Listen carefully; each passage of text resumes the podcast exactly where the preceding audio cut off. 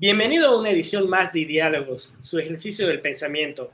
En esta noche les traemos lo que nadie les ha traído hasta el momento, absolutamente nadie. ¿Qué es esto? Bueno, sencillo. La solución, la gran cura al COVID-19. Al COVID-19 y a cualquier otra enfermedad que usted tenga. Le estoy hablando justamente de lo que se conoce como suplemento mineral milagro. Tal vez usted lo ha escuchado por su vecina como dióxido de cloro. Esta sustancia fue descubierta por el investigador Jim Humboldt hace algunos años. Bueno, en realidad era minero, pero se le puede decir que es investigador. Fue muy sencillo, simple y sencillamente lo que hizo él fue mezclar clorito de sodio con agua destilada porque pues uno de sus trabajadores se empezaron a enfermar. Entonces era lo único que tenía, lo mezcló, se los dio y los trabajadores se curaron milagrosamente, ¿no? Posteriormente se dio cuenta que esta cura fue porque al mezclar eh, el agua destilada con el clorito de sodio, y justamente con lo que viene siendo en los jugos gástricos con el ácido citricolo o clorhídrico, pues hace una reacción en cadena que se convierte en dióxido de cloro. Y el dióxido de cloro justamente empieza a trabajar en tu organismo, a perseguir todas eh, toda la maldad, todas las enfermedades que están en sus células y las empieza a matar. En ocasiones mata igual células que están sanas, pero bueno, son pequeños eh, que tenemos que tomar, ¿no? Ahora, seguramente han escuchado que el dióxido de cloro es algo malo, que es charlatanería, que es pseudociencia, pero bueno, ¿quién lo ha dicho? La Organización Mundial de la Salud, la organización que está repleta de científicos a sueldo, científicos que dicen lo que las grandes farmacéuticas quieren, porque obviamente las farmacéuticas lo que quieren es vendernos vacunas, y vacunas que en realidad, lejos de curarnos, nos inyectan patógenos que nos hacen enfermarnos y nos hacen consumir más medicinas. Entonces, si ustedes investigan, si ustedes son personas despiertas que no creen en esos falsos mesías de la ciencia y se ponen a investigar en Wikipedia y en Google y todas esas fuentes de conocimiento que hoy en día tenemos al alcance de nuestra mano, podrán encontrar a gente estudiosa como por ejemplo Andrei Kalcher, una persona que da fe de su efectividad, una persona que ha logrado curar a muchas personas con el dióxido de cloro, ha logrado vencer enfermedades como el VIH en África, el mismo COVID-19, la, eh, la antigua H1N1, e incluso hay rumores, hay ciertos comentarios del amigo, de la mamá, del papá, del vecino, de que personas que han querido aumentar el tamaño de su busto lo han logrado hacer consumiendo dióxido de cloro. La realidad es que esto es el futuro de la medicina. Hay que dejar de creer en la ciencia, porque la ciencia no nos ha aportado nada. Y hay que mejor empezar a pues, leer eh, sobre todas estas soluciones alternativas, como la alineación de chakras, como lo que vienen siendo las flores de Bach, que es la realidad, la, perdón, la verdadera solución. Y pues bueno, eh, para continuar en esta noche, me gustaría presentar a nuestra invitada de honor, con la que estaremos platicando sobre todo este rollo de la sociedad anticiencia, de si la ciencia realmente es buena o si realmente es algo pues, inventado para controlarnos. Ella es Ayuri 14. Ella es egresada de Matemáticas Aplicadas y Computación por la UNAM, es entusiasta del pensamiento científico y es creadora de contenidos de divulgación científica y matemáticas a través de su canal de YouTube 3.14, eh, que por cierto les recomiendo que los sigan, está en la descripción.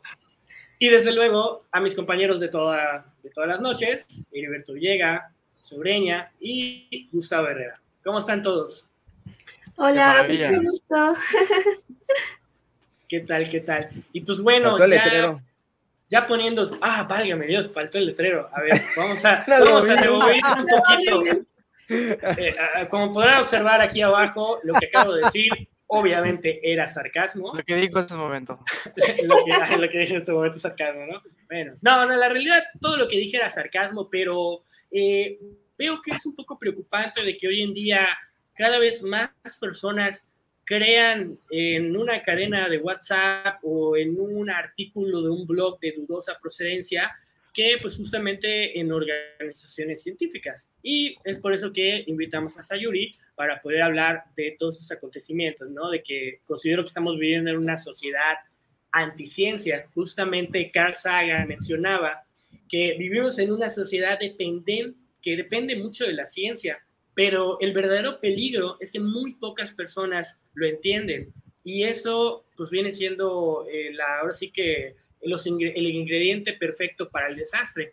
Eh, ¿tú, ¿tú, qué opinas de todo esto en tu experiencia, Sayuri? Ahora sí que como que persona que se dedica a romper esos mitos y a divulgar la ciencia, sobre todo de una manera, eh, una manera fácil de digerir, que creo que es uno de los grandes problemas de la ciencia hoy en día, ¿no? que es muy académica. Bueno, pues para empezar, muchas gracias por haberme invitado. Para mí es un honor estar aquí con todos ustedes. La verdad es que me entusiasma venir y platicar con, con todos sobre todo esto de lo que acabas de mencionar. Bueno, pues para empezar, eh, la ciencia normalmente la vemos o mucha gente hace la concepción de que la ciencia solo se da en los laboratorios, ¿no? Que solo los científicos, que gente combata, va a, a ejercer la ciencia y eso pues es totalmente falso. Nosotros hacemos uso del pensamiento científico y del método científico siempre, en nuestra vida cotidiana. Por ejemplo, como si un día te encuentras en un problema y tienes que solucionarlo, pues sin querer estás aplicando el método científico ahí, porque primero, pues lo, empiezas a analizar en base a tu experiencia. Haces una hipótesis, observas y después ahí la ejecutas y a partir de eso puedes deducir si lo que hiciste fue un resultado correcto o erróneo. Entonces, hacemos uso de la ciencia y no, la, no, no estamos del todo em, como conscientes. Entonces, esa parte creo que es muy importante, saber que la ciencia es un beneficio para nuestra vida que nos permite tomar mejores decisiones, ser más congruentes, poder ser más eh, racionales, incluso hasta en cosas que parecen que no pueden ser, como una discusión, ¿no? A veces empezamos a, a, a hacer como con esa persona podemos tener ese, conflicto y podemos empezar a insultar y es cuando si tienes ese pensamiento puedes decir, ah, ¿sabes qué? Ya dentro de la pirámide argumentativa estoy en el nivel más bajo, por lo tanto lo que estoy diciendo ya no tiene sentido. Si voy a hablar con una persona y tenemos un punto de vista totalmente diferente, pues lo que tenemos que hacer es como con argumentos, basado en argumentos. Justamente es así como funciona la ciencia, basado en evidencia, basado en estudios. Aquí la ciencia no se va a sacar nada de la manga, no te, no te va a decir, ah, mira, aquí está esto y justo esto lo tienes que creer porque, porque sí. Simplemente la ciencia es un proceso que es riguroso y eso es lo importante de, de la misma, que es replicable. Como es replicable, pues cualquier persona puede hacerlo. Digo, es cierto que no todos contamos con las herramientas, por ejemplo, para hacer experimentos de física, pero normalmente pues todos estos tienen el, eh, un proceso bastante riguroso detrás de ellos como para que por fin sea acomodado a conocer como, como una teoría. Creo que eso es lo más importante. Y también creo que algo muy interesante y este, que me resulta eh, importante de dar a conocer es que la ciencia no lo conoce todo. Hay muchas interrogantes, hay muchas preguntas que todavía faltan por resolver, hay muchas cosas que todavía ni siquiera estamos del todo seguros y Creo que eso es algo bastante honesto, el que alguien te diga, ¿sabes qué? No lo conozco, a diferencia de las pseudociencias, que te pueden ofrecer un remedio mágico solo porque sí, solo porque a alguien le funcionó y ya. Creo que la honestidad es algo que es sumamente importante dentro de alguien que está haciendo ciencia.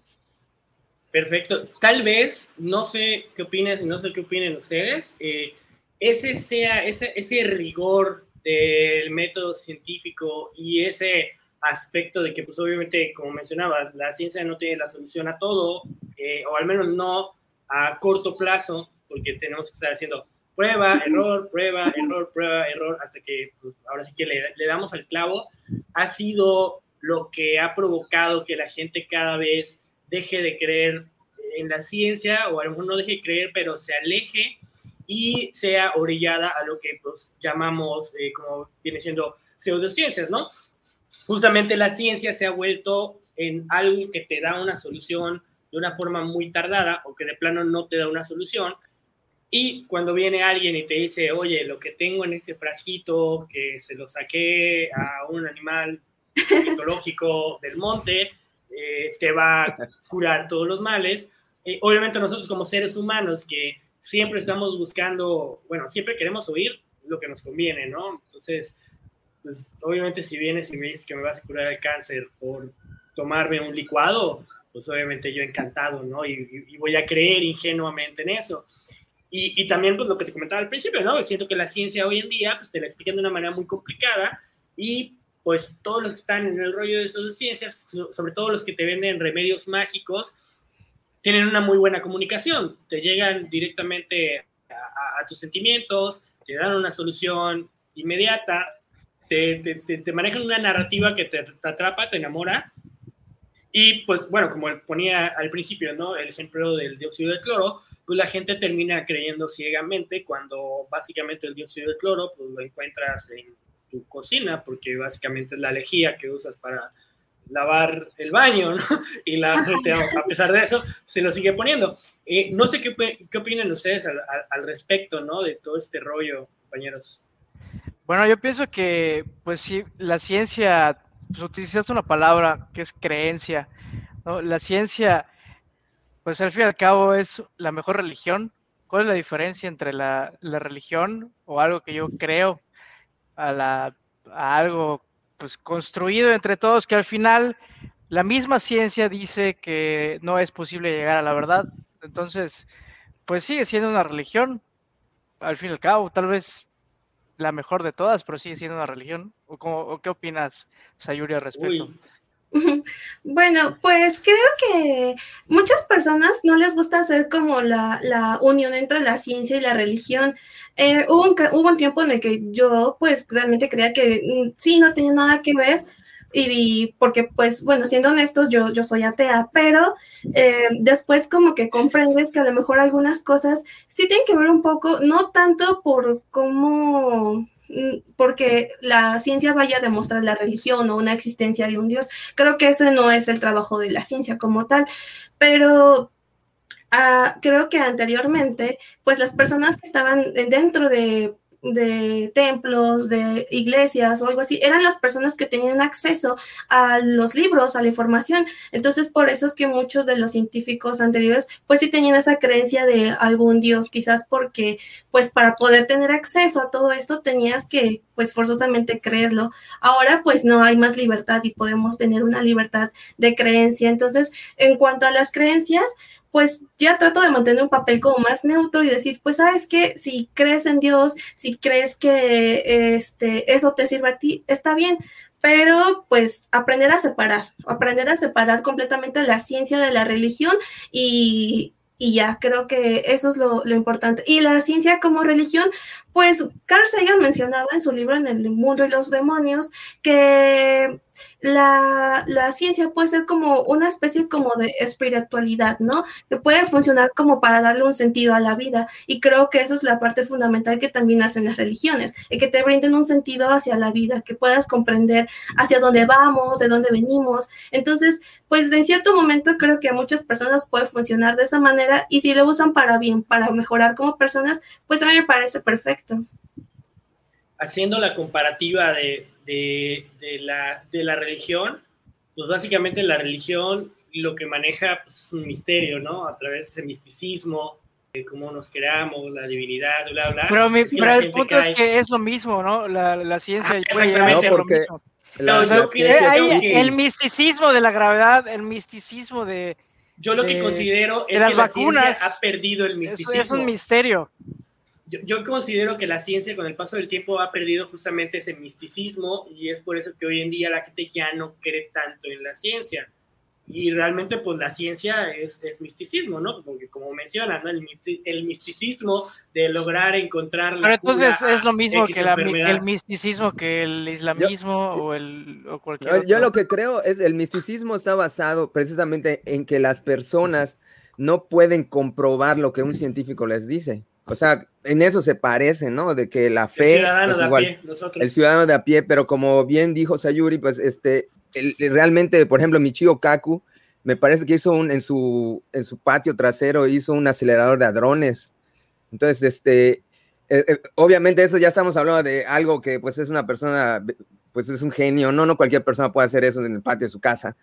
Pero tú puedes verificar cualquier tipo de, de, experimento científico. Nada más te necesitas un poco de habilidad, más bien mucha habilidad y mucho dinero, ¿no? Pero si tienen los dos, yo creo que los puedes Pero al hacer. fin y al cabo es una cuestión de fe. O sea, al, fin, al fin y al cabo siempre tienes que creer en, en, el postulado científico o en el científico que te lo está diciendo.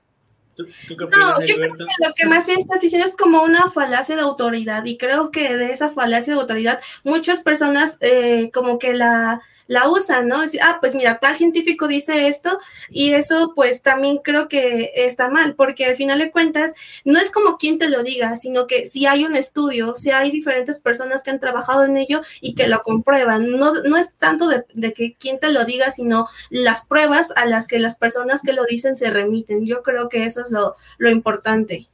Sí, porque, bueno, eh, me parece que Michio Kaku al principio, pues sí era un buen, un, un, buen científico, después como que se fue al lado del sensacionalismo y ahí fue ya fue cuando yo de plano lo dejé de seguir porque como que esa línea ya no me interesó, pero pues sé distinguir de su trabajo, de que es bueno, de que ya de plano para mí ya no tiene sentido. Creo que eso es lo importante, el tener un pensamiento crítico que te permita a partir de cierto momento decir, ¿sabes qué? Esto ya ya no va con... Es cierto, se, se volvió como una especie sí, sí. de rockstar de la ciencia. Como, como Neil deGrasse Tyson, ¿no? También como, igual. Exacto, ya, ya va por el camino. Tyson. Ándale, ya, de hecho ya anda pues el, pegando. El, el papa de la ciencia. Sí, exacto, sí, también ya anda pegando como rozando esos límites donde ya dices, híjoles, ah, como ahí que... Hay, hay, hay, hay, dos cosas que quisiera rescatar rápidamente. Una el, el, del ejemplo que ponía, ¿no? Eh, de Okaku, que, que, mencionaban, de que co comprobar, ¿no? De que, eh, o sea, comprueba la ciencia, ¿no? Hizo el, el coleccionador de ladrones. Y bueno, igual los, la pseudociencia, bueno, la gente que está en contra de la ciencia también ha hecho o ha hecho ciertos intentos, ¿no? Hay un tipo, creo que la apodaban Mad Mike o algo por el estilo, que literal construyó un cohete porque su intención era que en el cohete, pues, literal, elevarse para probar que la Tierra era plana.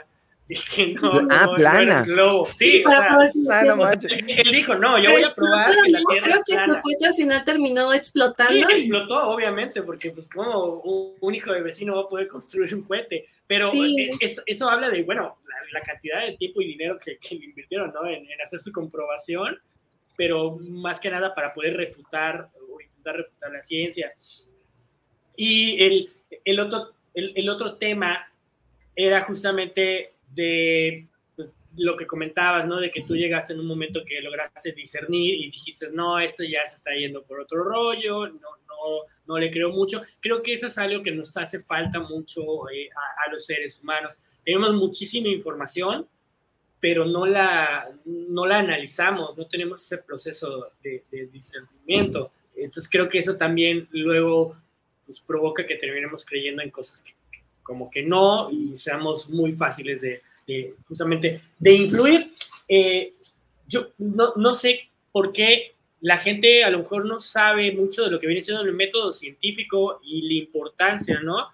O sea, luego alguien hoy en día con internet puedes publicar, ¿no? Que, que la Tierra es plana y puedes poner ahí teorías, pero no se toman la molestia de pues, aplicar el método científico para decir, oye, si la Tierra sería plana, pues nosotros estaríamos aplastados la gravedad, ¿no? O sea, sí, de hecho es bastante fácil de demostrar. Eh, hay un, hay un, como una historia muy curiosa que es con justamente Eratóstenes y Eratóstenes fue capaz de medir la Tierra simplemente con sombras. Él estaba en este punto de, me parece, de, de, Grecia, y entonces se fijó cómo es que la sombra a partir de las 12, este, en este pilar quedaba completamente recta, y luego le pidió a otro amigo que se encontrara, no recuerdo exactamente en qué lugar, que se fijara cómo es que a esa hora la sombra se proyectaba. Y con todo esto, él pudo medir como los grados y tener como una idea de lo, la... O sea, radio la, la Tierra, ¿no? Ajá, y, y tuvo un error súper pequeño, o sea, y eso fue hace pues muchísimos, muchísimos años, creo que fue como en el 1300, la verdad no recuerdo bien, pero, o sea, con algo tan sencillo como sombras, que puedas refutar completamente con ello, pues la teoría de los terraplanistas, pues me parece bastante increíble, ¿no? Que una prueba bastante sencilla pueda servir para refutar completamente algo que está como muy, muy, muy rebuscado. Entonces, sí, es, por... ¿Será es que... una cuestión de pereza o por qué es que la gente sí. no... Sí, yo, yo, quería, yo quería decirlo porque siempre en ese momento hago cita de uno de mis ídolos, Daniel Kahneman, que oh. dijo lo de pensar lento, pensar rápido. Eh, no sé si has leído el libro, pero, pero pues allá expone cómo es neurociencia a fin de cuentas, ¿no? Nosotros tenemos a ir por el lado más fácil mentalmente porque es exhaustivo usar la parte pensante del cerebro. Entonces es mucho más fácil ver la tele que ponerte a analizar, oye, ¿será que eso que me dijeron lo voy a leer a ver si es cierto? No, definitivamente la, tienes que hacer un esfuerzo consciente para analizar un, datos que te están dando. Y eso, pues como digamos que monos desnudos que somos, nos cuesta un poquito más de trabajo. Sí, es, creo es mucho más fácil leer los horóscopos y ver si, si te van a dar el trabajo que, que ver Pero, ¿por qué? Pero la teoría, la teoría de la evolución es una teoría. O sea, es algo que estás creyendo. en ciencia, una teoría no es como se plantea, ¿no? La, la parte esta de, de, la teoría. En realidad, en ciencia, la palabra teoría se usa para algo que ya está 100% comprobado. Entonces, creo que muchas no, no, se debería ser ley. No es, ¿Cuál es la diferencia entre teoría y ley? Bueno, este, pues, por ejemplo, eh, con esa parte de lo de Darwin, pues sí, mucha gente todavía sigue pensando que la evolución es como, no sé, un proceso así como lineal. Y no es así, o es un proceso como ramificado, hay un montón de, de ancestros, de personas, o, así que fueron como diversificándose. Eh, pero bueno, pasando a la parte de la, de la este, teoría, eh, pues en ciencia se define diferente, es teorías cuando ya es algo que está completamente comprobado. Sobre lo de la teoría y ley, la verdad ahorita no lo recuerdo, entonces ahorita rápido hago una investigación y te digo, pero sí es creo que eh, bastante importante mencionar esta diferencia. Una teoría no, sé, no es lo mismo que una teoría conspirativa para nada, entonces, porque justamente tiene todo este respaldo científico. Creo que lo que le dio todo esto a el rigor fue que justamente Darwin cuando estuvo en las islas de Galápagos, pues hizo esta recolección de caparazones, empezó a comparar cómo las diferencias entre cada especies de diferentes islas tenían algún, algún cambio o adaptación de acuerdo al entorno de que se rodeaban. Entonces, esa parte le permitió pues poder desarrollar de, pues la teoría y al final sí fue pues es algo que está comprobado. Pero la Tierra tiene 4.000 años, ¿no? Eso dice el Génesis. exacto. Creo que mucha gente eh, literal sí se toma como la Biblia, eh, como, bueno, aquí es un tema complicado, realmente hablar como de religión es cuando las cosas se ponen un poco pesadas, porque pues siempre va a venir la persona que te va a decir, ah, no, pues es que la, la, la religión te dice tal cosa y es como, bueno, eh, si fuera así, pues para empezar, no tendremos derecho a hacer un montón de cosas si siguiéramos la Biblia tal y cual como es.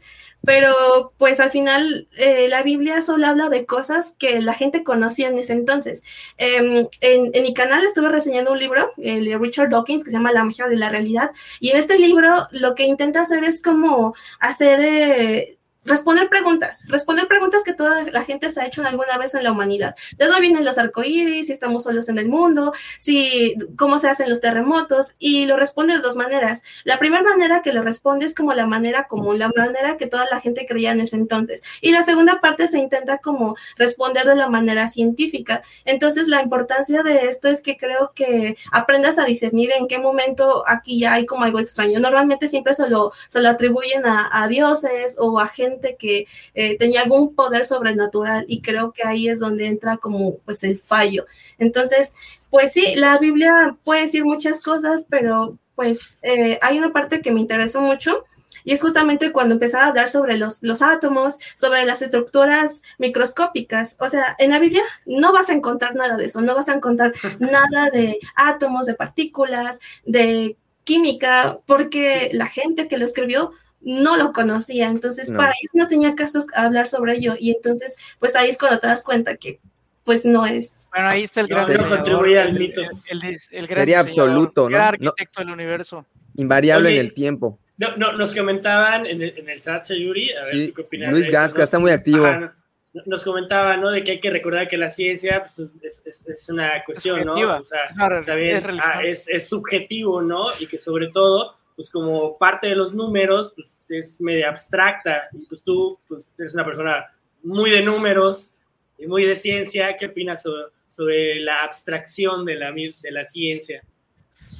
Mm, bueno, ah, hay una parte como muy curiosa porque hay diversos matemáticos que cuando ah, hacen como teorías o teoremas y al final los empiezan a aplicar y se dan cuenta que sí tiene, muchas personas, eh, es como una cuestión filosófica, si crees que el, el mundo está constituido a partir de números o pues las teorías que tú haces se moldan de acuerdo al mundo. Entonces, aquí es como una cuestión más filosófica debido a que, eh, pues las matemáticas sí son como muy abstractas, o sea, em, eh, apenas estuve leyendo sobre Paul Erdos y Paul Erdos creía que todos los, teoremas que él escribía y que encontraba con otros amigos matemáticos eran o provenían de un libro, de un libro que era el libro del supremo fascista, así era como él nombraba a Dios.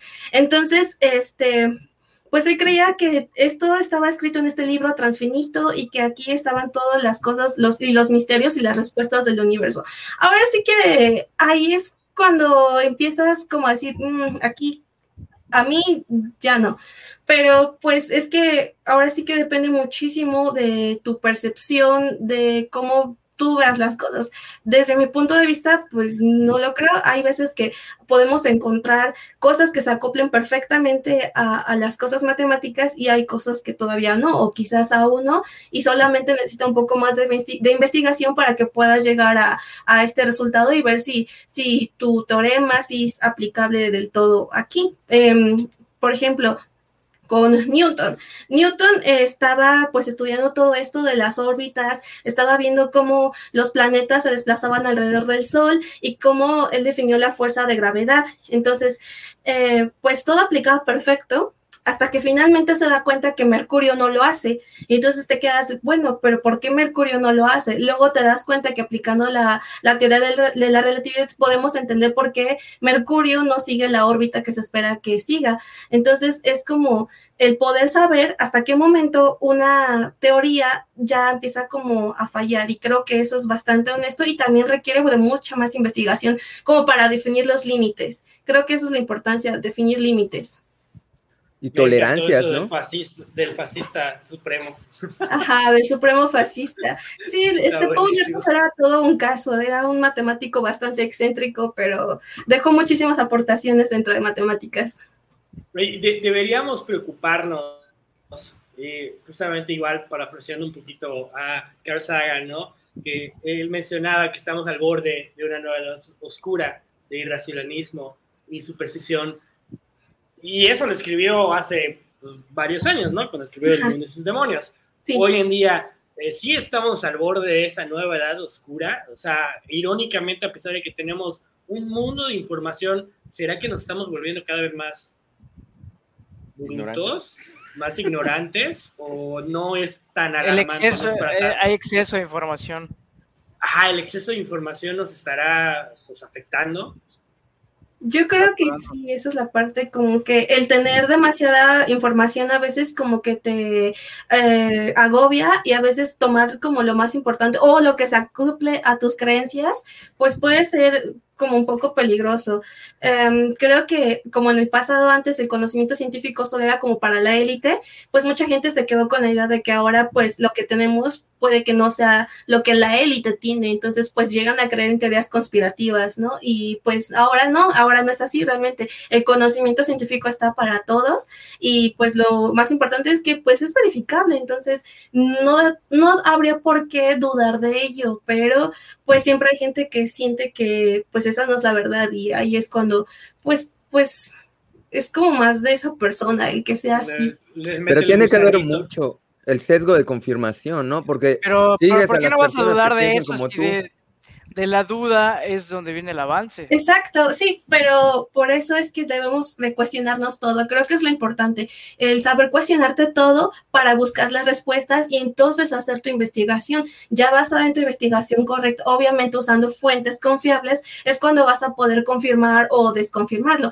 Y en caso de que tú creas que algo no es así, pues entonces no simplemente decir, ah, es que me, apareció por aquí qué es esto, sino que hacer tu investigación. Si vas a refutar algo, va a ser con estudios, va a ser con postulados, va a ser con fundamentos, no con opiniones. La ciencia no se refuta con opiniones, la ciencia se refuta con mejor ciencia. Entonces, eso es lo, lo que creo que hay que... Fuentes, bueno, aquí mi, fuentes confiables como Twitter, como Reddit, como Wikipedia, eh, son diálogos, diálogos. Como ideálogos. como ideálogos, ah, es una muy buena fuente. No, no, sí, en serio. Creo que aquí traen a personas que pues están por lo menos bastante preparadas, entonces creo que es importante también como acudir a personas o así. Pero eh, puede ser instituciones universitarias, eh, por ejemplo, hay diferentes lugares donde puedes consultar los artículos científicos. Ya hemos visto de esta chica, que no recuerdo cómo se llama ella. nivel 3, Gersmanero. De, de, hecho, ibas a comentar algo, ¿no, Gustavo? Te, te interrumpí, perdón. Perdón, sí. Eh, ah, ah, ya me acordé. Sí, por ejemplo, bueno, la ciencia necesita refutarse, ¿no? Pero también la ciencia nos dice, por ejemplo, que una vacuna que se desarrolla en menos de un año, dos años, la historia ha sido que no es el caso, que la ciencia no ese es el camino tan rápido, tan fast track. Yo tendría derecho, por tanto, en dudar de su efectividad. como sé que no tiene efectos a largo plazo? Si es un sistema tan complejo como una vacuna, como me comentaba acá el buen Pepe Ureña ayer. Sí, con respecto a las vacunas, pues obviamente todas estas tienen que pasar por un proceso y por diferentes etapas donde se hace como los estudios pertinentes para saber si es completamente segura. Debido a ello es que ahora sabemos que, por ejemplo, la vacuna Pfizer me parece que tiene el 91% de efectividad y la AstraZeneca creo que tiene como un 70%. Entonces, pues esto tiene un estudio, tiene estudios estadísticos y gracias a los estudios estadísticos es que podemos decir que esta es la efectividad. Eh, pero pues obviamente en este mundo de las vacunas, pues ahí sí no soy experta, simplemente es un comentario de lo que yo he leído, entonces ahí eh, es un poco más complicado para mí darte la, la así como, ah, mira, es así, pero es lo que he leído y he estado investigando, porque pues por lo menos a mi familia, a mis padres ya están vacunados, entonces esa es mi preocupación justamente, el que, el, que la vacuna pues no le cayera mal, y realmente no, al final estuvieron bastante bien, pero sí me ha tocado convivir con personas que son antivacunas y por dentro estoy así como de, no, no, por favor, vacúnate, y a veces no comprenden cómo es que estas funcionan o cómo es que eh, este, entran al sistema inmune y entonces entonces ya dentro del sistema inmune producen como una versión debilitada y entonces tu sistema inmune llega, lo ataca y ahora cuando ya llega la verdadera enfermedad ya sabe cómo defenderse ante. Yo creo que es este pues básico eh, encontrar cómo es que funcionan las vacunas y cuando alguien dice, no, pues es que mira, yo nunca me he vacunado, pues a lo mejor tú nunca te has vacunado, pero ¿qué crees? Las personas que están cerca de ti, que están alrededor, sí están vacunadas. ¿Qué es lo que crea? Pues crea un rebaño de inmunidad, ya que estás rodeado de esta gente, pues la, el virus o la enfermedad no va a entrar hacia ti. Entonces, esa parte creo que es este, pues también pues importante de mencionar, el, entorno en el que te rodeas. No puedes hablar de, de que este, estas vacunas pues no son efectivas si no vas y te expones directamente a la enfermedad, ¿no? O, pues así. Pero ¿cómo sé yo que mi inyección de Pfizer hoy en cinco años no me va a desarrollar, no sé, estoy inventando un quiste en el corazón o algo así?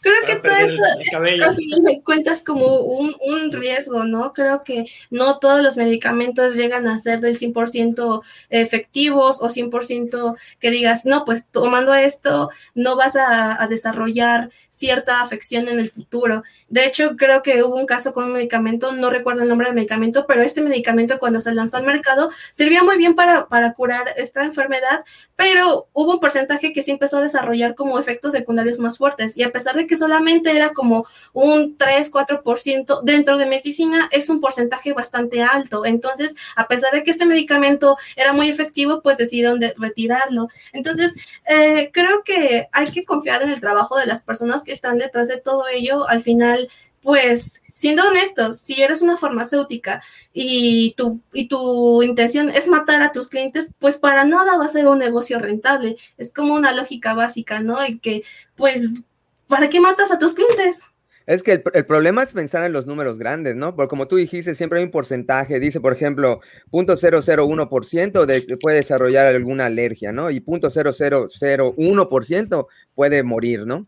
Pero pues cuando estamos hablando de que a lo mejor un séptimo de la población se vacunó, pues estamos hablando de mil millones de personas, entonces allá es cuando empieza a jugar, ¿no? Porque ya estamos hablando de miles de personas que desarrollaron una, alergia y que se murieron. Entonces se vuelve la nota. Entonces se vuelve la nota porque hay un padre por allá, o un esposo, una madre molestos, y entonces lo graban o hacen alguna noticia y esa noticia se, sí se ve en todo el mundo, pero el porcentaje es muy, muy, muy, muy, muy bajo. Obviamente. ¿no? Creo que aquí algo importante mencionar es que, siendo honestos, los números a veces pueden llegar a ser muy fríos. Tú ves una estadística y dices, ah, 99%, pero de repente llega alguien y te cuenta una historia conmovedora de su familiar, ¿no? Que su familiar estuvo sufriendo, que le pasaron un montón de estas cosas y somos humanos, tenemos sentimientos, entonces estos sentimientos pueden llegarnos a afectar y decir, oh, no, pues sí, sabes que esta situación eh, está mal, entonces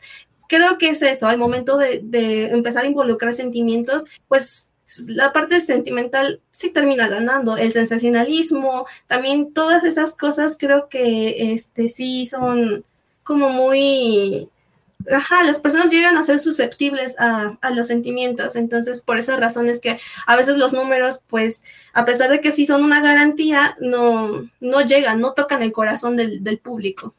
Oye, igual ahorita con todo este tema, ¿no? Que están abordando eh, de las vacunas, lo, quiero machear con otro tema, ¿no? De cómo la gente ha ido perdiendo fe en la ciencia. Y pues bueno, hay que ser eh, honestos, eh, por más amantes de ciencia que seamos o no. La realidad es que pues, hay muchos intereses, sobre todo en el tema de las vacunas, ¿no? O sea, hay que ser honestos. Hay muchos intereses económicos alrededor de la industria eh, farmacéutica. creo que eso también ha provocado que la gente empiece a no creer tanto en los medicamentos, en las vacunas, porque pues luego pueden ahí como que medio pensar de, ah, pues a lo mejor Organización Mundial de la Salud está coludida con eh, cierta farmacéutica que ya investigó, a lo mejor no en el ejemplo del COVID, ¿no? Porque pues el COVID fue algo que aparentemente fue como que muy fast track, ¿no? Pero vamos a inventar de una enfermedad que ya lleve más tiempo y obviamente yo como farmacéutica llevo 10, 15, 20 años invirtiendo dinero en investigación para encontrar una cura, una vacuna o un medicamento. Y pues obviamente ya que lo tengo necesito pues que se me regrese el dinero, ¿no? Entonces voy a necesitar a lo mejor alguna ayudadita, a lo mejor si esa enfermedad no era tan catastrófica realmente, pero pues yo ya necesito recuperar mi dinero, ¿no? Entonces a lo mejor ahí la gente podría pensar que pueda llegar una situación en la que las farmacéuticas lleguen a comprar eh, pues, voluntades científicas, ¿no? Digo, en, en, el pasado sucedió mucho, ¿no? Por ejemplo, la gasolina eh, con plomo y habían estudios científicos que decían que no pasaba nada. Igual creo que la pintura, ¿no? Tenía plomo. Bueno, hace anteriormente todo tenía plomo, literal, hasta las loncheras, ¿no? Pero, aún así habían estudios de científicos que te decían, no, esto no nos afecta en nada, ¿no? Y bueno, hasta en la industria de los alimentos, ¿no? ¿Cuántos estudios han sido financiados a favor del azúcar, de mil cosas? Entonces creo que todas esas situaciones han hecho que la gente empiece como que igual no creer tanto en los científicos porque dicen, bueno, pues a lo mejor les dan una lana y, dicen lo que tienen que decir para favorecer a alguien. Eh, me gustaría saber qué opinan de eso, me gustaría saber igual tú qué opinas, eh, Heriberto, que, que pues has estado investigando un poquito sobre todos esos temas, ¿no? De cómo la ciencia puede ser corrompible en ocasiones o puede trabajar a favor de ciertos eh, intereses, de ciertos intereses, ¿no? Me la, me la pones complicada, Alan. Bueno, primero, primero decir que los científicos son seres humanos, ¿no? Son seres humanos como cualquiera de nosotros, que piensan, sienten, sienten sus, tienen su, contexto cultural en el cual crecieron, tienen una formación de tal o cual universidad, que abrevan de tales o cuales paradigmas. No es lo mismo un científico social que un científico de ciencias duras o de ciencias exactas. Entonces, hay un cúmulo, un contexto muy importante que hay que mirar eh, en la construcción del conocimiento científico. Eh, y obviamente hay cuestiones cuestionables de la ciencia. Eh, lo que me da escosor, y soy honesto, es que creo que en nuestro país y bueno, en muchos países en desarrollo, aún hay una cultura científica arraigada en la sociedad. Entonces, hasta cierto punto me parece riesgoso empezar a cuestionar las cuestiones cuestionables que sí hay de la ciencia, sin antes no empezar a construir lo que yo creo que muy loablemente Sayori realiza, que es empezar a divulgar primeramente por qué es importante la ciencia. Es verdad, es una forma de construcción de conocimiento que está eh, inmiscuida en un contexto cultural, social, político, que puede haber cuestiones este, externas a la ciencia que influyen en la manera de construir el conocimiento y que pueden hacernos dudar de, de los resultados de la ciencia, como el ejemplo de las vacunas o cualquier otro ejemplo.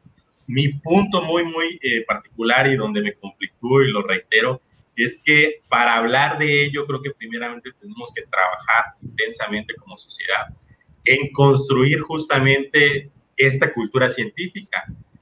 O sea, no entender la ciencia quizás como una religión o como la panacea a todos los problemas sociales, porque la ciencia se construye a través de paradigmas científicos que van cambiando conforme evolucionan las sociedades y el conocimiento. Lo que hoy dice la ciencia que es verdad o ley, hace 50 años posiblemente los científicos tenían un consenso distinto. Hace 200 años era distinto.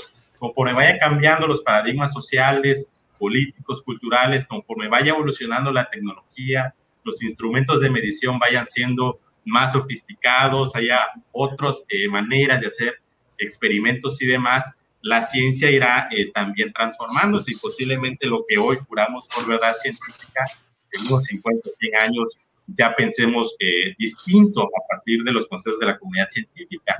Yo creo que esa es parte de la dialéctica propia del trabajo científico. Pero insisto, para entrar en esos asegúnes o en esos matices eh, bastantes quizás picantes o que puedan generar escosor, yo creo que primero, primero, primero, primero tenemos que partir del punto cero, que es decir, informar a la sociedad, informarnos eh, como personas, ¿no? Hay una manera de construir conocimiento que quizás no sea la única, que hemos reputado como mejor en nuestra sociedad occidental, pero que es útil, que está funcionando, ¿no? Eh, pues bien o mal, yo me alegro que existan vacunas, aunque quizás no tengamos el 100% de garantía de su efectividad o de que pueda haber o no alguna secuela, ¿no? Porque justamente se hizo con la premura de una pandemia global. Ahora, el hecho de que exista, que exista un método científico, que exista eh, un cúmulo de conocimientos que ha permitido eh, crear estos instrumentos que dan cierta inmunidad, pues yo lo celebro totalmente. Entonces, eh, la neta, yo quiero centrarme en esta parte optimista, ¿no? De decir, trabajemos, involucrémonos en, la promoción de la ciencia. Primeramente vamos a decir qué es lo bueno de la ciencia que tiene para aportarnos, que nos ha aportado como sociedad. Y a partir de ahí, bueno, ya podemos empezar a decir, bueno, para crear o construir una mejor ciencia, pues hay muchos, muchas eh, variables que hay que tener o tener o tomar en cuenta, tener en consideración. Entonces, hacia allá quiero eh, guiar mi pregunta hacia Sayori, que es, eh, tú en esta iniciativa que tienes de divulgación de la ciencia, ¿qué has notado particularmente con las audiencias? Porque ya habíamos dicho que la verdad es que hay un exceso de información y tanta información termina desinformando. Por ahí Luis nos habla de nuestros, un, un signo de nuestro tiempo, de esta posmodernidad, pues es la posverdad. O sea, ya qué cosa es verdad, pues es verdad lo que yo creo que sea verdad y los demás, pues la ciencia o ciertos grupos pueden tener su perspectiva, pero pues cada quien ya se empieza a, agrupar a partir de nichos de ideologías, ¿no? Entonces, en este contexto de posverdad, en este contexto de posmodernismo, ¿cuáles son los retos mayores que tú has encontrado para decirle a la gente, a la sociedad, en términos eh, muy llanos, quizás muy básicos, muy didácticos, por qué importa la ciencia y cuáles son los retos que tenemos para como sociedad para empezar a construir una cultura científica que nos, primero nos permita abrevar de esta manera de pensar o de construir conocimiento y a partir de ahí, bueno, pues ya dudamos y cuestionamos. Esa sería mi pregunta. Ok.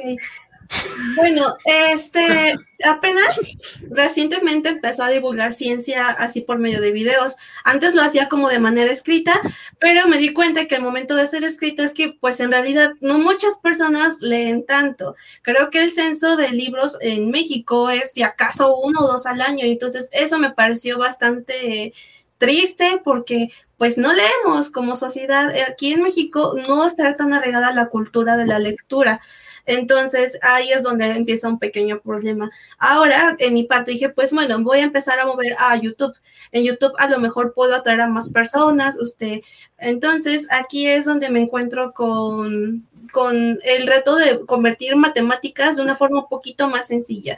Em, recién hice un video de la conjetura de Goldbach y pues este, mi intención era explicarlo de la manera más fácil, como solamente enfocarme como en lo principal y no explicar tanto el trasfondo, no porque no lo sepa o porque no, este, no sea capaz de, de, llevarlo al público, sino porque creo que una persona cuando ve muchas ecuaciones se, se aturde y cree que eso no es para ellos. Creo que algo importante aquí es, como dices, demostrar que los científicos son humanos.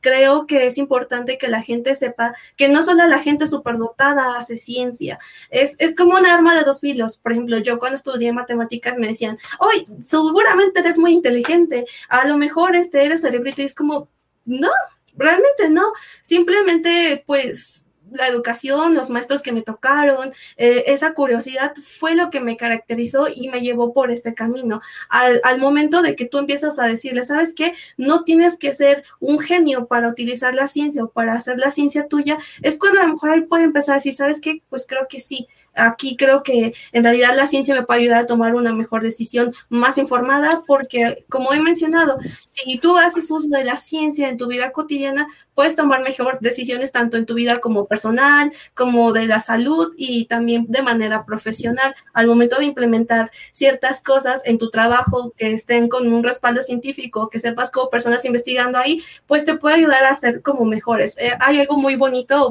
muy interesante, que es la optimización.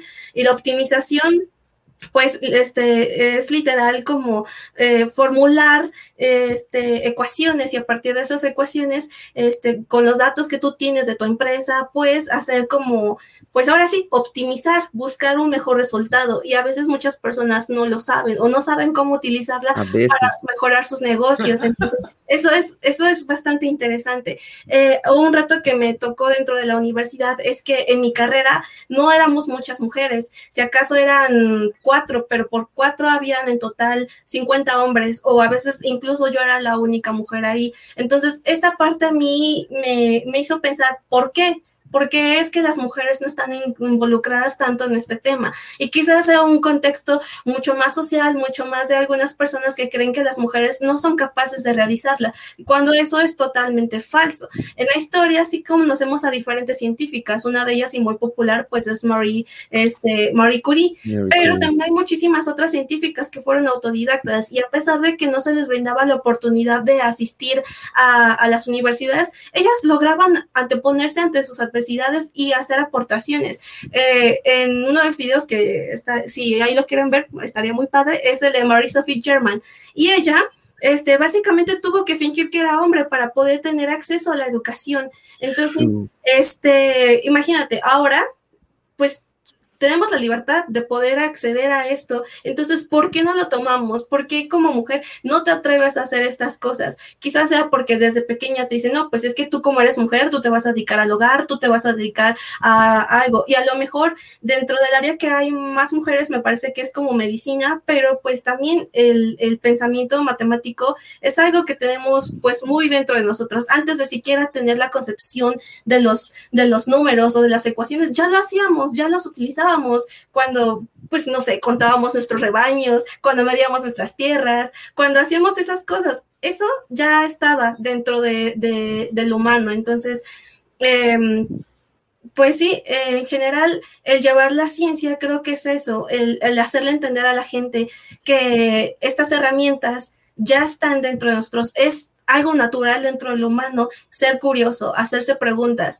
y el responderlas ahora es una responsabilidad de nosotros utilizando pues las herramientas que tenemos. Como tú mencionaste esta parte de que eh, pues las herramientas conforme se van desarrollando vamos a ir pudiendo tener acceso a cosas que hace años ni siquiera eran viables. Ahorita con el centro, por ejemplo, de la teoría de cuerdas o cosas así o, o la física cuántica, hace 100 años pues nadie se lo imaginaba. Hace, hace 100 años solo eran puros experimentos mentales y ahora pues tenemos la oportunidad de con las herramientas ir comprobando o refutando. Creo que eso es, es, es importante. Pues hay, otro punto que me gustaría tocar contigo, Sayuri, con todos. En el parte de divulgación científica. ¿En el qué, perdón? Divulgación científica y pongo a dos actores claves por una parte, los científicos o los investigadores y por otra parte, los medios de comunicación tradicionales, vamos a llamarlo así. Hago este planteamiento. La verdad es que la ciencia, eh, hasta donde tengo conocimiento, pues generalmente es personas, personas muy preparadas con altos grados académicos quienes se encargan propiamente de, pues, de esta actividad, ¿no? Del quehacer científico. Eh, sin embargo, las propias dinámicas eh, de políticas públicas de ciencia y tecnología, las eh, ¿cómo decirlo? Las rutinas o los hábitos de los científicos llevan a que esta actividad, pues hasta cierto punto sea elitista, digamos de alguna manera. Eh, yo he observado, a lo mejor es una mala observación de mi parte, que no hay quizás muchos incentivos para que las personas que se dedican a hacer ciencia, eh, tras, ahora sí que salgan del laboratorio, por decirlo de alguna manera, ¿no? Y asuman esta otra parte de divulgación de los conocimientos. Eh, es verdad que existen eh, revistas especializadas en el mundo de la ciencia, pues es que es el lugar natural donde los científicos pues pugnan por publicar, porque eso igual les da puntos que les permite acceder a mejores este, funcionamientos en su carrera y demás. Pero por una parte, eh, yo siento que hay una sociedad científica, una comunidad científica que está hasta cierto punto ensimismada, ¿no? Por ahí leía unos artículos críticos que le llaman en su torre de marfil, y hasta dónde eh, tú ves o no, por una parte, que los científicos ya están empezando a, través de esto, eh, pues exposición de muchos medios de comunicación, a tomar un rol más activo de comunicación, de difusión, de divulgación de sus resultados, no nada más entre la élite científica, ¿no? O entre la propia comunidad, sino con toda la sociedad, en quizás en formatos más amables, flexibles y didácticos, como puede ser un video. Eso por lo de los científicos. Y por otra parte, que también es importante en la ecuación en divulgación científica, son los medios de comunicación. También he tenido la fortuna de colaborar en medios de comunicación y lo que insisto, yo he observado desde mi experiencia es que eh, como que la fuente de divulgación de ciencia y tecnología es una fuente hasta cierto punto olvidada, porque digamos que no vende, ¿no? Por decirlo así, vende más un chisme, una mentada de, de Alfredo Adame, o, el picor de qué dijo la mañanera, ¿no? O, este, o el chisme que quieras, ¿no? Eh, que propiamente esta, esta formación que puedan tener los periodistas o los, comunicadores, primero ellos para brevar de este conocimiento y luego para eh, poner en el lugar que le corresponde a la fuente de ciencia y tecnología y bueno, a partir de ello contribuir a crear justamente lo que yo hablaba, esta cultura en ciencia y tecnología que nos permita crear eh, pues sociedades mejor formadas, más críticas, más informadas. ¿Cómo ves el papel de los medios de comunicación también en este aspecto eh, de divulgación en ciencia y tecnología? ¿Qué tan comprometidos hay? ¿Qué tanta apertura está habiendo que tú has observado? Ahora sí, tú que estás ahí haciendo la labor, por una parte los medios de comunicación y por otra parte lo que te planteé de los científicos. ¿Cómo están esos actores en, en el campo de la divulgación científica desde lo que tú observas en tarea cotidiana? me parece que en los medios de comunicación tradicionales como televisión no hay como la suficiente exposición a este tipo de contenido.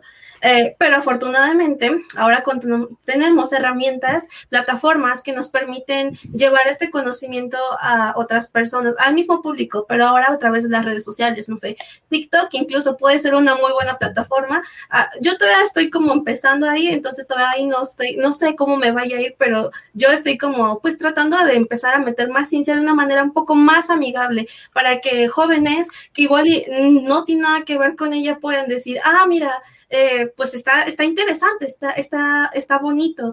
Pero en los medios de comunicación creo que a menos que sea algo como de una universidad, un canal universitario, es difícil que la encuentres. Lo que sí hay más apertura es pues justamente para las pseudociencias. ¿Por qué? Porque estas generan muchos ingresos, generan mucho dinero. Entonces, a partir de ese, de ese dinero es que pueden permitirse darse cierta exposición. En mi caso, pues nadie me financia, nadie este, vino a mí y me dijo, haz esto, sino que fue simplemente una iniciativa propia por el simple hecho de querer hacerlo, de querer de este, demostrar y mostrar al mundo que las matemáticas y la ciencia son una herramienta útil, que pueden ser mucho más allá de simplemente alguien metido en un laboratorio. Creo que eh, es ahí la importancia de divulgar ciencia, el que la gente también la utilice en su vida y pues en los medios de comunicación realmente así pues yo no he visto mucho, o sea, hace rato estaba mm, platicando un poco con Alan de que, pues sí, a él, le tocó la suerte de ver el mundo de Big Man, ¿no? En televisión y ah, sí.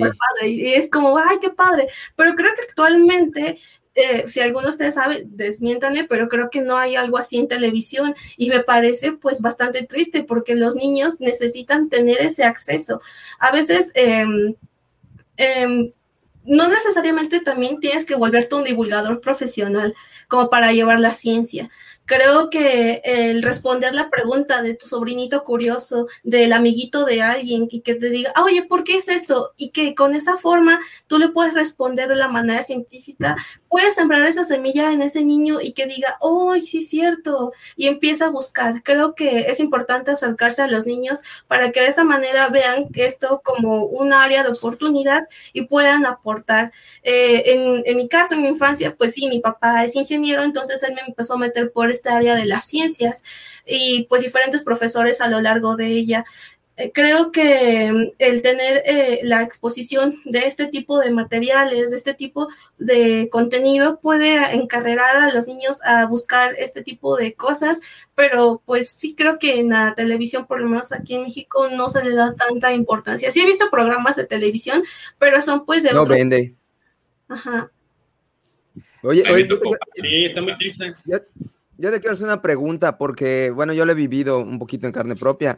¿Qué, ¿Cuál es tu opinión acerca de la programación como, digamos, una, ahora sí, para poder promover la igualdad de género? Porque realmente si, creo que programas, he visto creo que uno de tus podcasts que dijiste que tenías que ver eh, clase de programación que me pareció que lo comentaste, pues realmente es lo más puro, ¿no? Resolver un problema, seguir un camino, un algoritmo, seguir una especie de, de, de, ver cómo, cuáles son todas las posibilidades que puedes seguir para llegar a un, a un punto.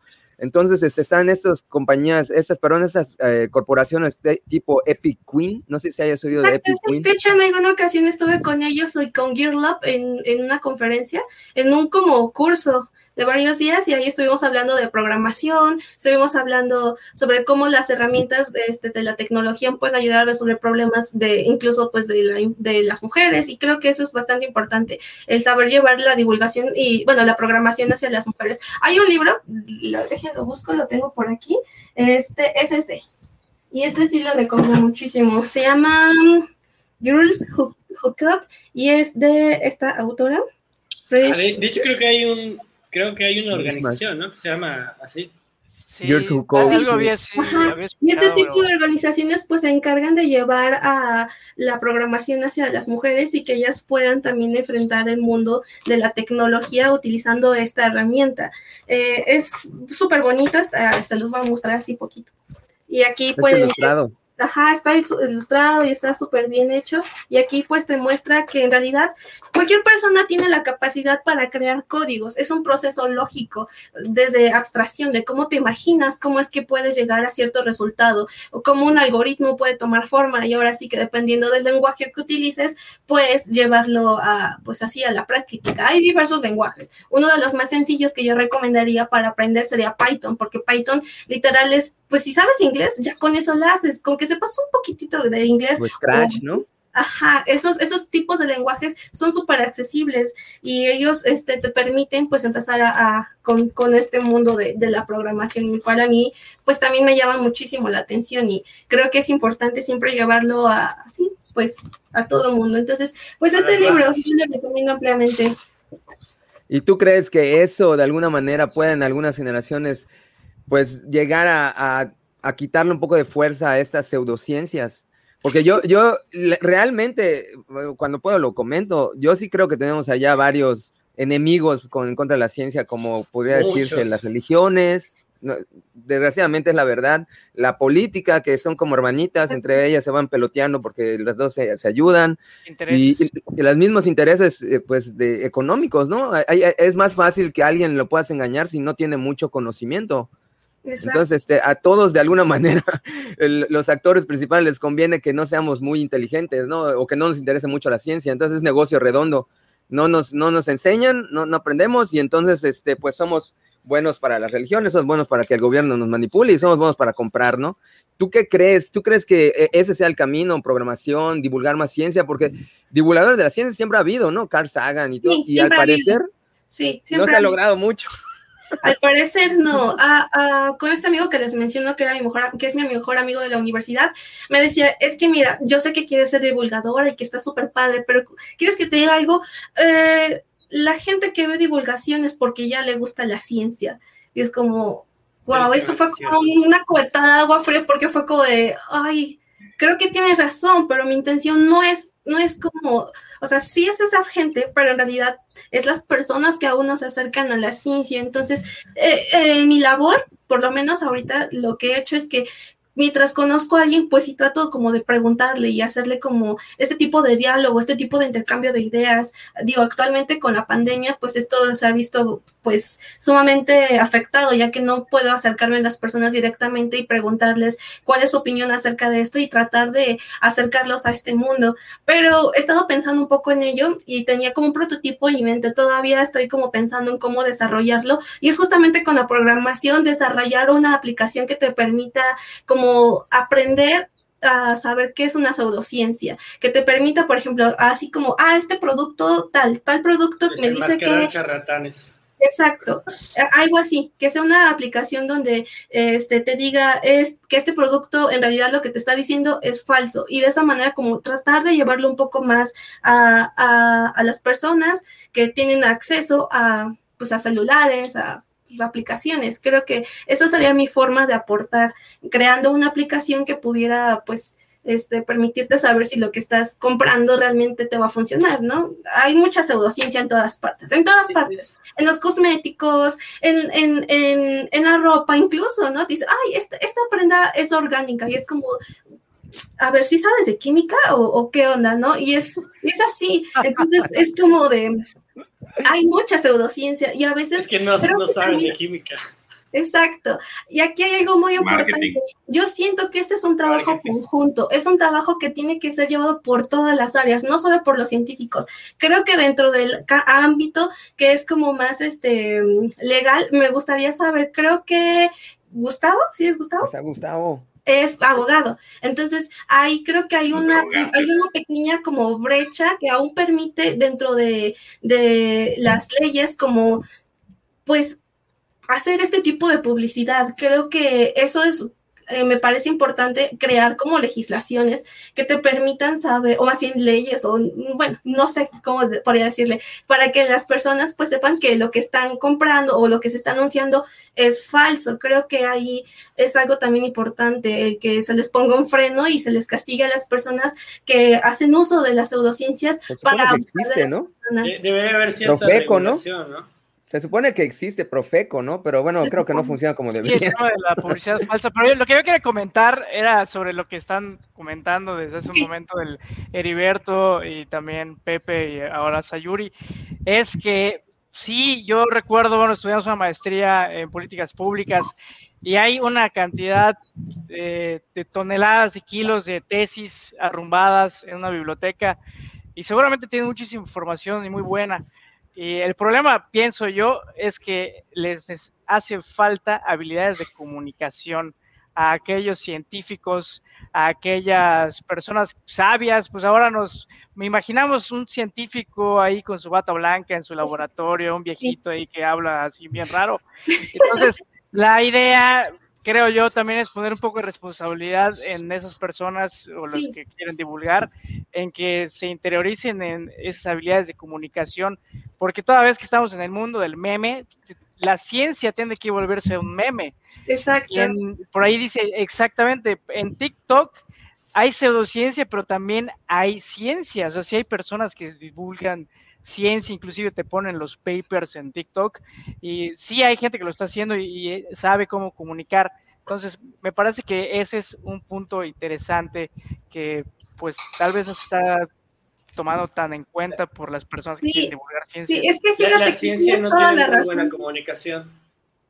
Sí, debería de ser obligación de todos los científicos salir y divulgar en su trabajo, saber en qué están haciendo. O sea, que un científico que está trabajando en, no sé, eh, teoría de números, a lo mejor algo un poco más matemático, diga, ¿sabes qué? Estoy yo trabajando en teoría de números y esto es lo que, lo que estoy haciendo no solamente publicar un artículo, porque normalmente los artículos pues sí son bastante pesados y necesitas cierto nivel para poder comprenderlos. Entonces, yo creo que lo ideal sería que los propios científicos pudieran eh, divulgar su propio trabajo, pero... Claro, pues, entonces, ¿cómo, traduces, ¿cómo, traduces, ese artículo con lenguaje científico? A que lo entienda el ciudadano promedio. O meme.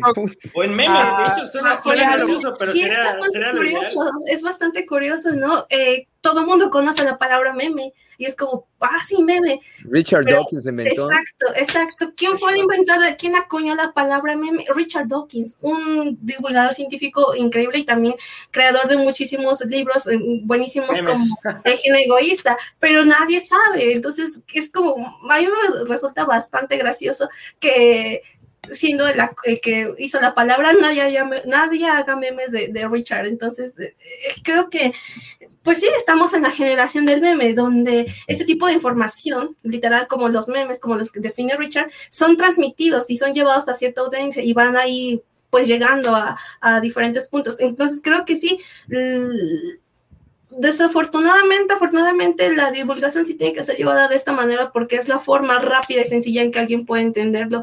El poder convertir estos artículos en algo más sencillo pues, pues para eso está la formación académica que cada quien tiene. El momento de que tú, por ejemplo, yo leo algún artículo y, y pues lo empiezo a analizar y empiezo a leer, le digo, no, pues es que esto está demasiado complicado, ¿Cómo, ¿cómo puedo hacer que sea más sencillo? Ese es mi reto para mí, tratar de simplificarlo lo más posible para que alguien lo entienda. Yo tengo gente cercana a mí que pues no estudió una carrera como tal o no tiene una formación en este aspecto y me interesa, yo me acerco a ellos y les pregunto, oye, ¿viste mi último video? ¿Qué te pareció? ¿Qué parte no entendiste? Y alguien me dice, no, ¿sabes qué? Sí lo comprendí, o ¿sabes qué? Esta parte sí me perdí es como, bueno, esto, esa retroalimentación ahí me sirve para mejorar, para tratar de simplificar y de esta manera, pues, extender el, público. En, dentro de la carrera, llevé una materia que se llama Seminario de Investigación de Matemáticas Aplicadas y Computación, un nombre súper largo, para que puedas hacer un artículo investigativo o lo que tú quieras. Eh, aquí lo que yo quise hacer fue hacer un libro de divulgación y hice un libro de divulgación para niños entre comillas, porque está hecho para niños de entre 10 para arriba. Y utiliza a mi perrito, a mi perrita, que es un pug. Entonces eh, usé ilustraciones de mi perrita, este, empecé a poner cosas matemáticas que parecían mucho más entretenidas y creo que al final funcionó bien. Empecé a hablar sobre burbujas y a lo mejor, pues a todos nos gustaban las burbujas cuando éramos niños y a veces creemos que en este tipo de objetos ni siquiera hay matemáticas y resulta que hay muchas matemáticas. Entonces, en este libro lo que yo intenté, pues es simplificar lo más posible para que alguien lo pudiera comprender. O sea, eh, esa ha sido como mi labor, empezar a, escribir eh, en un futuro pienso como seguir ampliando los capítulos de este libro y llevarlo hacia más, mm, para un público aún más joven. Entonces, este, pues sí, ahí en eso andamos. Yo, quisiera agregar que, que, no solo en la comunicación, o sea, obviamente la comunicación es la base, ¿no? O sea, si, si la gente que sabe no lo sabe comunicar, pues estamos fritos, ¿no? Pero yo creo que también hay, hay, hay algo que está fallando mucho, porque cuando tú estás en la escuela, te enseñan, te dan un cúmulo de información, y, bueno, generalmente, yo a mí me pasó así, no sé si siga con los niños que están ahorita, pero como que tus papás te decían, si vas a la escuela, te va a ir bien en la vida, ¿no? Entonces tú como que por fe, por fe, ahora sí que increíblemente, por fe decías, bueno, pues voy a seguir, ¿no? Entonces, este, ves cosas que no entendías o que lo veías muy complejo y no había ese, perdón por la palabra, pero match, o sea, esa, o sea, ¿para qué me sirve? Desgraciadamente, yo sí veía, yo tuve la suerte, yo soy ingeniero, tengo una maestría, o sea que sí lo, le vi un, digo, aguanta, aguanta, aguanta, aguanta, y seguía hasta el final, hasta que llegué al momento en que, ah, para esto sirve. Pero yo sí veía como mis amigos iban quedando atrás, que decía, pues, pues pura porquería. Yo, es más, era la clase, la clásica frase, el álgebra no me va a servir en, la vida. O sea, e, el, cálculo, ¿para qué te sirve? Y yo decía, claro que te sirve, en todos lados te sirve. Pero entonces, eso, allá están fallando. Yo, yo siempre he creído que se debería usar un poco de data mining o análisis de datos para seguir un camino clave en el que se, se vaya haciendo, primero que sea un camino eficiente, ¿no? O sea, de que empieces a estudiar y estudies las cosas que de verdad te van a valer la pena para poder darle continuidad al conocimiento. Y dos, que ese camino sea muy bien complementado con que el niño pueda entender para qué sirve, porque si no me le estás dando información, lo más seguro es que lo va a olvidar y no le va a ver un sentido. Entonces yo creo que allá, no sé quién sean los que hacen los, este, los sistemas, los planes de estudio, Sí. Pero yo creo que allá tenemos una área de oportunidad inmensa. Sí, es como un área de oportunidad para los pedagogos, ¿no? Para que puedan implementar este tipo de planes de estudios donde puedan hacer como este tipo de implementación dentro de las clases y que así los alumnos sepan qué es lo que están viendo, se puede, este, que las aplicaciones de ello. Eh, dentro de mi carrera yo sí no, nada más me decían, ay, hay que hacer transformadas Laplace, vamos a resolver ecuaciones, vamos a hacer esto, y era como, pues sí, las resuelvo y ya, pero estas ecuaciones en qué se aplican, para qué se, se come, ¿no? Exacto, eh, es eso. Creo que si los profesores haciendo sus planes de estudios dijeran, mm, y, si, y, si, les cuento un poquito sobre este científico, si les cuento un poquito sobre este matemático, en qué se aplica, eso los motiva. Yo sí tuve un profesor en la preparatoria que me decía, no, pues las derivadas y así, y mira, moldeando esto, te puede funcionar para crear toppers, que a lo mejor es como, ah, ¿a poco un topper? O, algo así. Entonces, eh, eso es importante, el que vean las aplicaciones de lo que están estudiando, cómo eh, el conocimiento que están adquiriendo es aplicable en la vida real, porque si nada más te dedicas a llevarle al niño este, matemáticas o cualquier otra materia, así como de aprende todo porque tienes que pasar el examen y así, pues nunca lo van a aprender con gusto. Sí, y, vamos a tener más pseudociencia y más antivacunas y terraplanistas y... Ay, los terraplanistas no manches, están tan... Ya ni los tocamos. Pero, bueno... Hay muchas pseudociencias, demasiadas pseudociencias, tantas que mm, son inimaginables. Incluso a mí me parece bastante curioso pasar ahora las pseudociencias. ¿Cuáles, dirías que son? ¿Cuáles dirías que es la característica Sí, nos podrías dar como que tu, top 5. O, en general, ¿qué, qué, qué sería una pseudociencia? Mira, para empezar, una pseudociencia em, no tiene fundamento científico. Eso es como lo, más importante. Muchas veces estas tienen que recurrir justamente a términos científicos para que la gente lo vea como algo em, que puede ser viable. La homeopatía, por ejemplo. Lo mezclan. Exacto.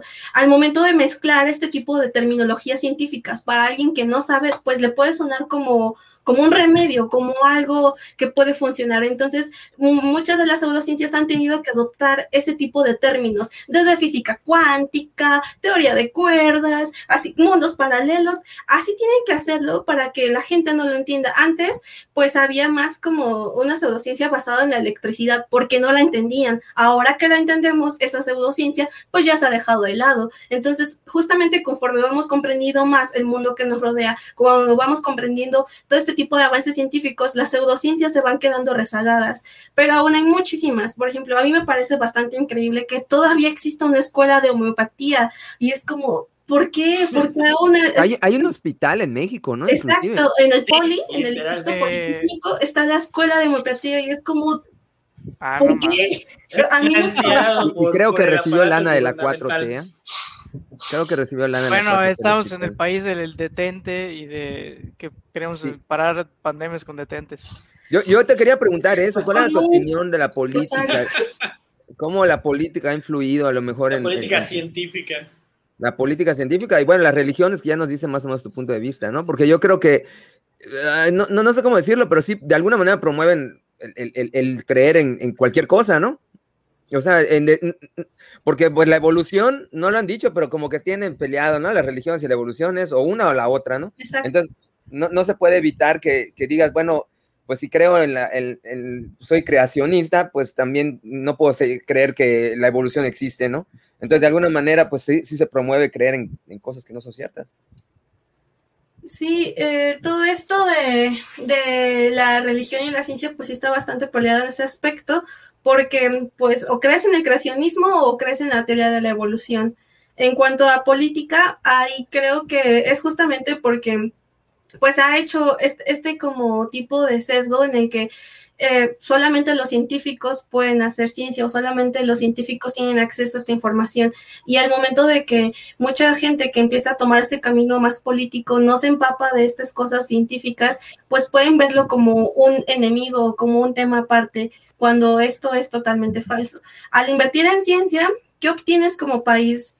Pues mayor desarrollo. Consigo obtienes mayor eh, ingresos por el desarrollo científico que estés llevando a cabo. Entonces, el hacerle comprender a los políticos que invertir en ciencia es todo un acierto, es una tarea un poco complicada. Hay muchos científicos que se han unido para tratar de que el presidente como que empiece a tomar más en cuenta este sector y invertir en ello.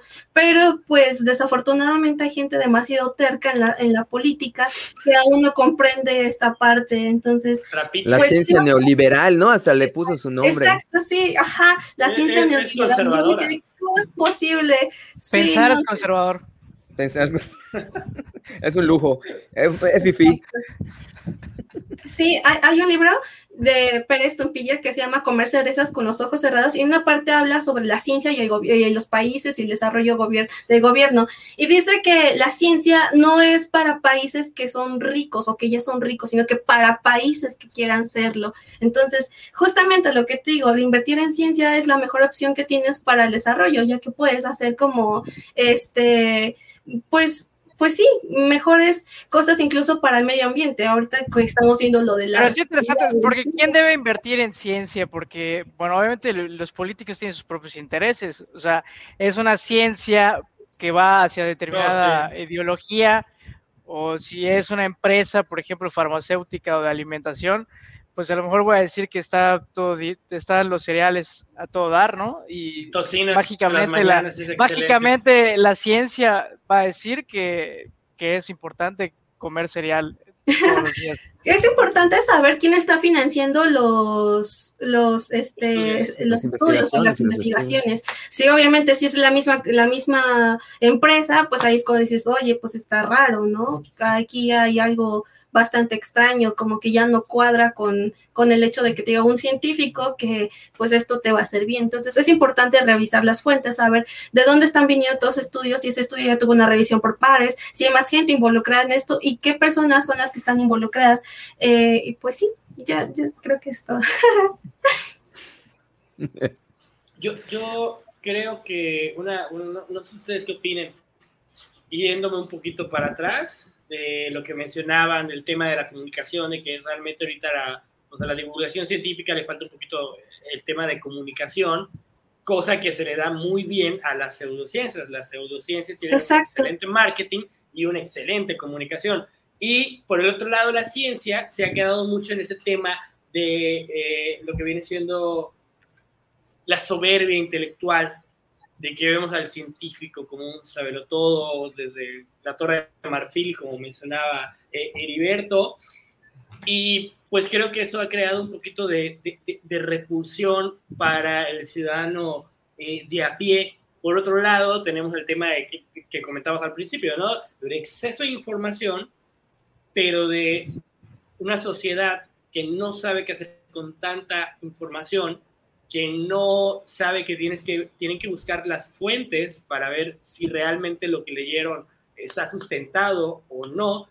Y eso creo que crea otro montoncito que igual afecta a todo este rollo, que viene ser lo que ahorita se, le conoce como, la, generación walk, de que los güeyes que se creen saberlo todo, que creen que son intelectuales, que tienen todas las respuestas, y en realidad solo se leyeron un artículo de Wikipedia no, o a lo ni lo leyeron. Está de moda leer nada más el encabezado. A ver, ah, el encabezado, ¿no? Y ya con eso ya lo saben todo. Entonces creo que todo esto es una mezcolanza que, que, que, en la actualidad pues le ha jugado en contra un poquito a la ciencia, ¿no? Y ha hecho que tengamos gente que crea en constelaciones familiares, en astrología, en dióxido de cloro. Reptilianos. Eh, bueno, yo, yo me encontré en reptilianos. Bueno, yo me encontré el otro día, literal, yo pensé que era un meme de internet, pero me lo encontré el otro día que fui a una tienda. Venden, no sé qué demonios decía, porque están en letras japonesas o chinas,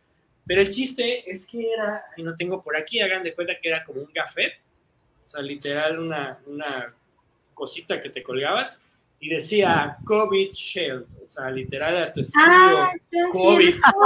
sí, Y yo así que, güey, ¿en qué universo puede caber que con colgarme un pedazo de plástico de acrílico voy a ser inmune? Bueno, era el equivalente al detente de nuestro presidente, ¿no? o sea, ¿en qué universo a alguien se le puede ocurrir y en qué universo alguien va a gastar su dinero en comprarlo? O sea, ¿qué, qué, qué onda con, con, ese rollo? No sé ustedes qué, qué, qué opinan de ese tema, de, de si, si, realmente, o sea, de todo este menjurje y la misma posmodernidad que comentaban en el chat, me parece que, Luis Gasca al inicio, eh, pues es lo que ha provocado que la gente pues, ya no crea tanto en la ciencia y que estemos cayendo en esta nueva edad de, de, oscuridad y de creer en 20 mil tonterías.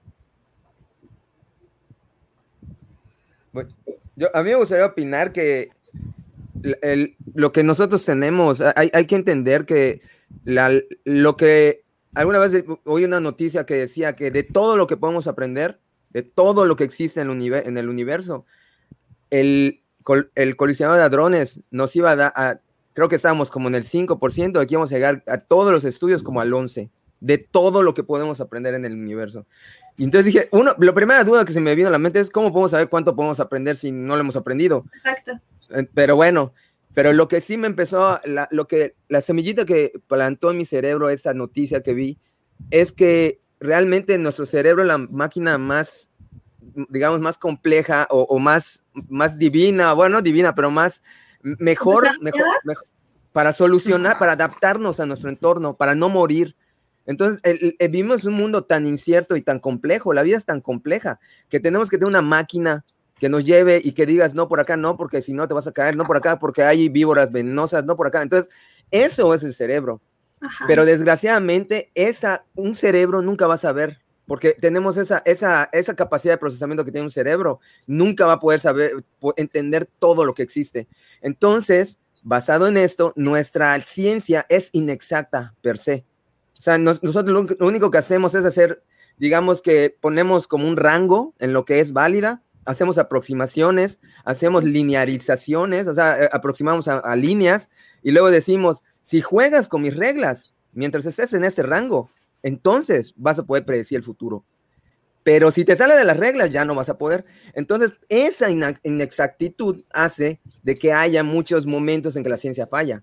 Pero es porque no entiende, no, no hemos podido entender que la complejidad de la vida es lo que la hace que sea, que sea inexacta. Entonces, es lo que estábamos diciendo. Si, por ejemplo, de, de una vacuna, un punto 001% se va a morir, va a haber, si estamos hablando de millones de personas, va a haber gente que se va a morir y va a haber que diga, gente que diga, mi hija se murió, y si va a grabar un video y le va a tirar, no sé, pues ahora sí que miércoles de ceniza, le va a, a, la, a, a, la, empresa que hizo la vacuna, pues va a haber alguien que le va a creer, ¿no? Entonces yo creo que esto es muy importante ponerlo sobre la mesa, de que la ciencia no es, no es que sea la mala, es, es, útil, es útil, ese es lo que es, es útil, pero por naturaleza es inexacta, ¿no? Entonces, Exacto, sí. por eso mismo, siempre, como dijo ella, hay que ser honestos y saber que lo que tenemos ahorita como ciencia va a cambiar en el futuro, desde luego. Yo, yo, creo que es importante tenerlo, ¿no? ¿Qué, qué, la diferencia de la religión, ¿no? La diferencia de la religión que afirma saber y tener la respuesta para todo, la ciencia es honesta y te dice, ¿sabes qué? Aquí ya no funciona, ¿sabes qué? A partir de aquí lo desconozco. Creo que eso es algo bastante honesto y bastante bueno saber y reconocer que la ciencia también se equivoca y comete errores, porque está hecha por humanos, obviamente somos imperfectos, no podemos realizar todo bien, pero pues es la mejor herramienta que tenemos para conocer la realidad. Entonces pues mientras eso sea lo que nos esté sirviendo, pues lo vamos a seguir utilizando. Si en algún futuro llegase una herramienta que sustituyera la ciencia y mostrara tener mejores resultados a partir de evidencia, obviamente la utilizaríamos, pero mientras eso no llegue, pues no, o sea, creo que es, es válido saber que no sabes algo y de esa manera saber que aún hay muchas preguntas por responder y que hay mucha gente que puede seguir aportando, entrando a este mundo de la ciencia y tratar de responder todas las incógnitas que hay, porque es cierto, mientras más resuelves, más preguntas surgen. Sí, sí, es correcto. Pues bueno, bueno, rescatando un poquito lo, lo, que comentaba Pepe, creo que es la parte de lo que viene siendo la falsa correlación, ¿no? Que pues, obviamente dicen, la gente que toma eh, H2O se muere. Ah, no, pues sí, todos mueren. ¿no? Pues todos, mueren. H2O, ¿no? como que luego la gente se cree esas falacias, pero si te pones a escarbar un poquito y dices, no, no manches, como que digas, todos los que salen de su casa mueren no, pues sí, eventualmente todos los que salen de su casa mueren, ¿no? O sea, todo, o todos los que son obesos mueren, o todos los que tienen más de 80, 90 años mueren. Pues sí, sí, mueren, ¿no? Entonces creo que ahí es una pequeña... Pues todos, todos los que nacen mueren. Exacto. Todos, los que nacen mueren, ¿no? Sí, evidentemente, ¿no? Pero bueno, eh, creo que ha estado excelente todo lo que hemos tocado. Creo que podríamos seguir como 3, 4, 5 horas más. Sí, realmente este tema es súper amplio. Un, exceso. sí, está súper, súper amplio. Y pues no, no, no, creo que ya usamos demasiado de, de, tu tiempo, Sayuri. Y de todos modos, más adelante nos encantaría volver a tenerte aquí. Y pues, me gustaría poniendo no, desde luego, estás invitada cuando quieras. Muchas gracias, pues, Me gustaría ir como que eh, concluyendo, tratando de sacar eh, nuestras, ahora sí que nuestras conclusiones de todo lo que hemos platicado, de todo lo que le depara al mundo de la ciencia y pues a nosotros como, como humanidad. Y pues desde luego pues me, me, gustaría empezar con, con la invitada, ¿no? Contigo, una, una conclusión breve, ¿no? De qué opinas de todo esto que está pasando. Bueno, pues para empezar, muchas gracias por haberme invitado. Como lo mencioné, para mí fue todo un honor estar aquí con ustedes. Fue una plática realmente enriquecedora. Este, el hecho de estar así como platicando como si fuéramos amigos, eso me gustó muchísimo. Creo que eh, el llevar también este tipo de pláticas a otras personas hace que se sientan como más involucradas. Creo que el llevar este ambiente como si fuéramos amigos todos hace que la gente sienta como la necesidad de participar. Creo que por ahí vi varias personas participando y escribiendo y eso me gustó muchísimo. Eh, entonces, eh, pues bueno, eh, la ciencia es la mejor herramienta que tenemos para conocer la realidad. La ciencia va a estar ahí incluso aun cuando la neguemos, hacemos uso de ella, por ejemplo, como lo leí en un comentario, justo por medio de este stream, utilizamos el Wi-Fi. Hay muchas personas que hicieron algo del Wi-Fi. Me parece que Heidi Limar, una de las científicas de los años 50, ella estuvo involucrada en el desarrollo de aparatos y de electricidad. Ella desarrolló principios para Bluetooth y también para el Wi-Fi. Entonces, es importante dar a conocer que todas estas personas han hecho su trabajo, han dedicado parte de su vida a encontrar eh, una mejora para la calidad de la vida. Antes, eh, pues la esperanza de vida era muy baja. Con el desarrollo tecnológico, con el desarrollo científico, hemos podido mejorar todo esto. Hemos podido tener acceso a información que antes era solo para la élite. Ahora está al alcance de nuestra mano. Entonces, la ciencia, pues, es la mejor herramienta que tenemos para, para vivir y si algunas personas creen que es como el sentido de su vida, pues también está perfecto. Lo importante de aquí es saber discernir en qué momento algo ya está yendo hacia lo místico, cuando ya no tiene fundamento y a partir de ahí tomar nuestras decisiones. Entonces, pues eso creo que sería pues mi comentario. Espero que me inviten en otro tiempo. La verdad es que yo estuve muy contenta de estar aquí con ustedes. Perfecto, muchas gracias Yuri. Y pues bueno, comentarles a todos rápidamente en la descripción del video está el link para su canal de, de YouTube. La pueden buscar justamente como decía ahí en, en el nombrecito como 3.14, así la pueden encontrar en redes. Y pues síganla porque realmente tiene, tiene material muy, muy bueno, ¿no? Para salir de, de la ignorancia, ¿no? Y pues Heriberto, ¿tú qué, qué opinas de todo este rollo ¿Cuál es tu, qué, vislumbras para el futuro? ¿Nos vamos a volver a, al medioevo y a creer en, brujas y cosas por el estilo? ¿O, vamos a lograr salir bien librados de, todo este pequeño bache?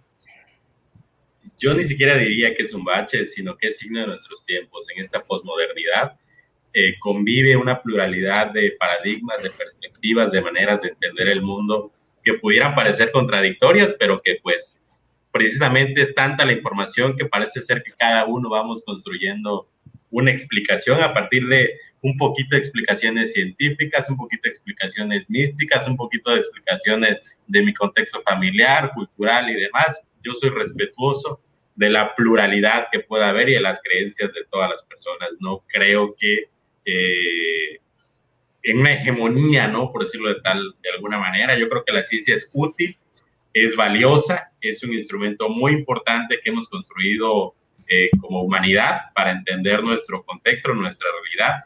La ciencia es un producto humano y como todo lo humano no es perfecto, es perfectible. Y bueno, yo creo que dejaremos para otro programa algunas cuestiones críticas sobre la ciencia. En este programa realmente me ha gustado el diálogo con Sayuri. Se le ve esa chispa, ese ánimo, ese entusiasmo por involucrarse en estos temas. Creo que es algo valioso creo que es algo importante en un país, en un contexto educativo como el mexicano, eh, donde hace falta este tipo de iniciativas que quizás no se ven de la propia comunidad científica, sino es eh, de otros jóvenes que están asumiendo estos liderazgos. Yo creo que es sumamente valioso el trabajo que está haciendo eh, Sayuri. Felicitarte, Sayuri, por eso que estás haciendo. Y yo creo que Diálogos es justamente una plataforma, una iniciativa, un diálogo entre amigos y amigas para eso, para dialogar las ideas, para difundir las ideas y desde aquí hacer una invitación. Si por allí eh, hay algún científico, un investigador, alguien doctor en algún tema que considere que tiene algo que aportar en su conocimiento difundiéndolo a la sociedad, eh, es parte de la iniciativa de este podcast. Están las puertas abiertas, dejamos la invitación pues con todo gusto para dialogarlo, ¿no? No creemos en la supremacía de, de alguna idea sobre otra, sino justamente en enriquecernos a través del diálogo y de la pluralidad. Ese sería mi, mi, cierre y bueno, invitar a todos a que sigan al canal de, de Sayuri. Yo creo que, que seguramente hay, información muy interesante y de involucrarnos todos en, en, crear una cultura eh, pues de, de conocimiento, ¿no? De diálogo, de respeto a las diferencias, de pluralidad y de tratar de buscar eh, la verdad para entender de una mejor manera pues, la realidad que nos ha tocado vivir. Sería todo por mi parte, gracias y eh, nos vemos la próxima. Perfecto, muchas, muchas gracias Heriberto. Eh, Pepe, ¿tú qué opinas de todo eso? ¿Cuál es tu conclusión? Sobre todo yo que antes que nada quiero agradecerle a Sayuri, la verdad necesitamos más gente como tú. Vi unos dos o tres de tus videos de, que tienes en YouTube y me parecieron muy interesantes y temas muy, pues digamos, no, complejos, pero a la vez yo me di cuenta cómo lo estás tratando de simplificar para que cualquier persona lo pueda entender y eso es muy loable. Te felicito. También le agradezco mucho a la gente que nos ha acompañado. Por ahí sí vi por ahí varias preguntas que nos estuvieron haciendo. Y en cuestión a mi conclusión, quisiera decir que tenemos que pararnos un momento a pensar, porque realmente lo mejor, como tú comentaste, lo mejor que hemos encontrado los seres humanos es la ciencia. O sea, eh, casi todo, si no es que todo lo que nos rodea ha salido pues con alguien que siguió los pasos que nos da el método científico. Por eso mismo hay que tratar de que los niños, que es el futuro, puedan ver la utilidad de la ciencia, porque realmente eso es lo que, eso es lo que yo creo que está faltando, el, el poder hacer, eh, darles información a la gente y decirle, es que esto es útil, esto te puede reflejar, si aprendes a programar, puedes ahorrar tiempo, y si ahorras tiempo, tienes más tiempo para hacer lo que te gusta en la vida. Puedes hacer un programa que te haga, en lugar de que tú te pongas a editar mails, que los hagas solitos y te envíe mil mails en un día o en una hora. Entonces, todas esas cosas que la gente no sabe, es lo que tenemos que tratar de que le llegue a la gente.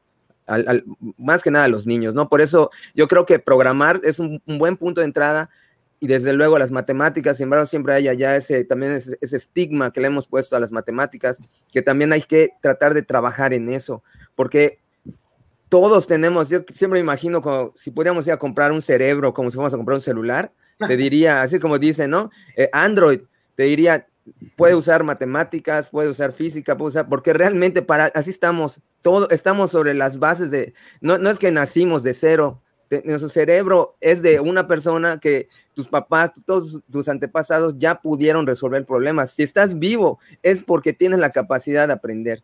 Así que por mí sería todo y te agradezco una vez más que hayas estado con nosotros. Muchas gracias. Y les pido, por favor, que si tienen algún tema, algo que quieran que, toquemos, que nos digan, que nos pregunten, porque tenemos allá muchas ideas, pero igual a lo mejor, pues, este, serviría mucho tener el, feedback de, ustedes. Perfecto, muchas gracias, Pepe. Gustavo, ¿qué, ¿qué, opinas de todo ese rollo? ¿Las vacunas van a hacer que pierdas la, la barba y el cabello? a lo mejor, a lo mejor. quiero eh, agradecer a Sayuri y felicitarla por esa gran labor que está haciendo y sin duda pues animarte a que continúes en esa labor de la divulgación científica, como comentan en México se necesita mucho.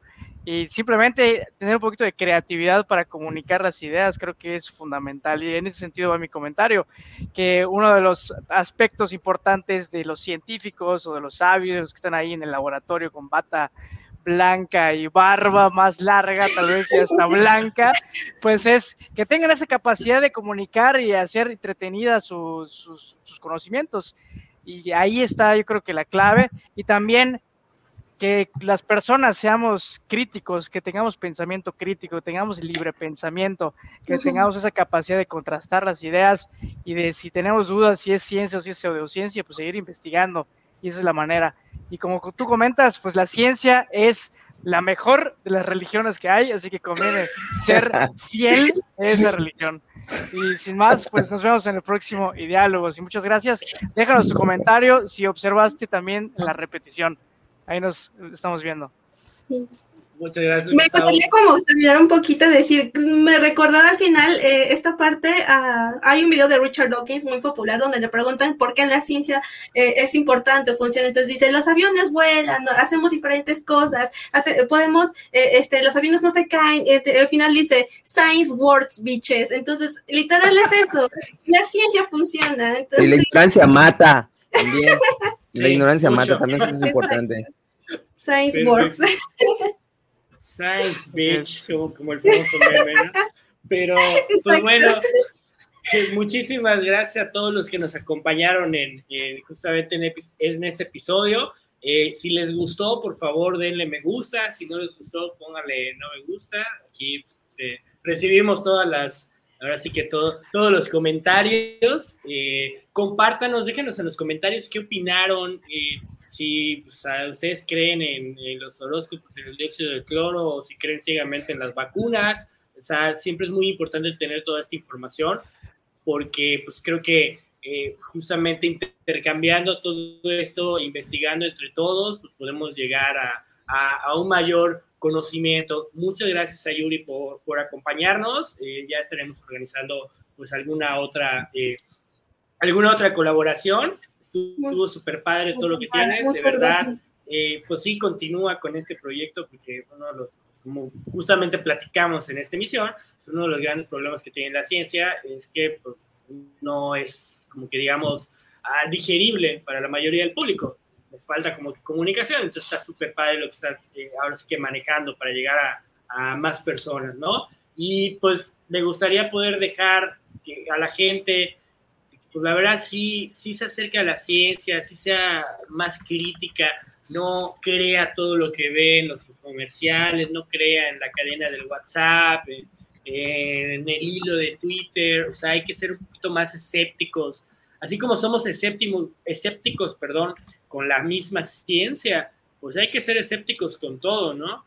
Si yo digo, no, pues no voy a confiar en este medicamento, pues entonces no confíes en que te dijeron que con mezclando tal cosa con tal cosa, te vas a curar. O sea, apliquemos el mismo método científico o a lo mejor en versión reducida, el, mismo rigor, ¿no? De, bueno, vamos a investigar más allá de los comentarios de la gente, de las reseñas, pues vamos a investigar qué onda con todo eso, ¿no?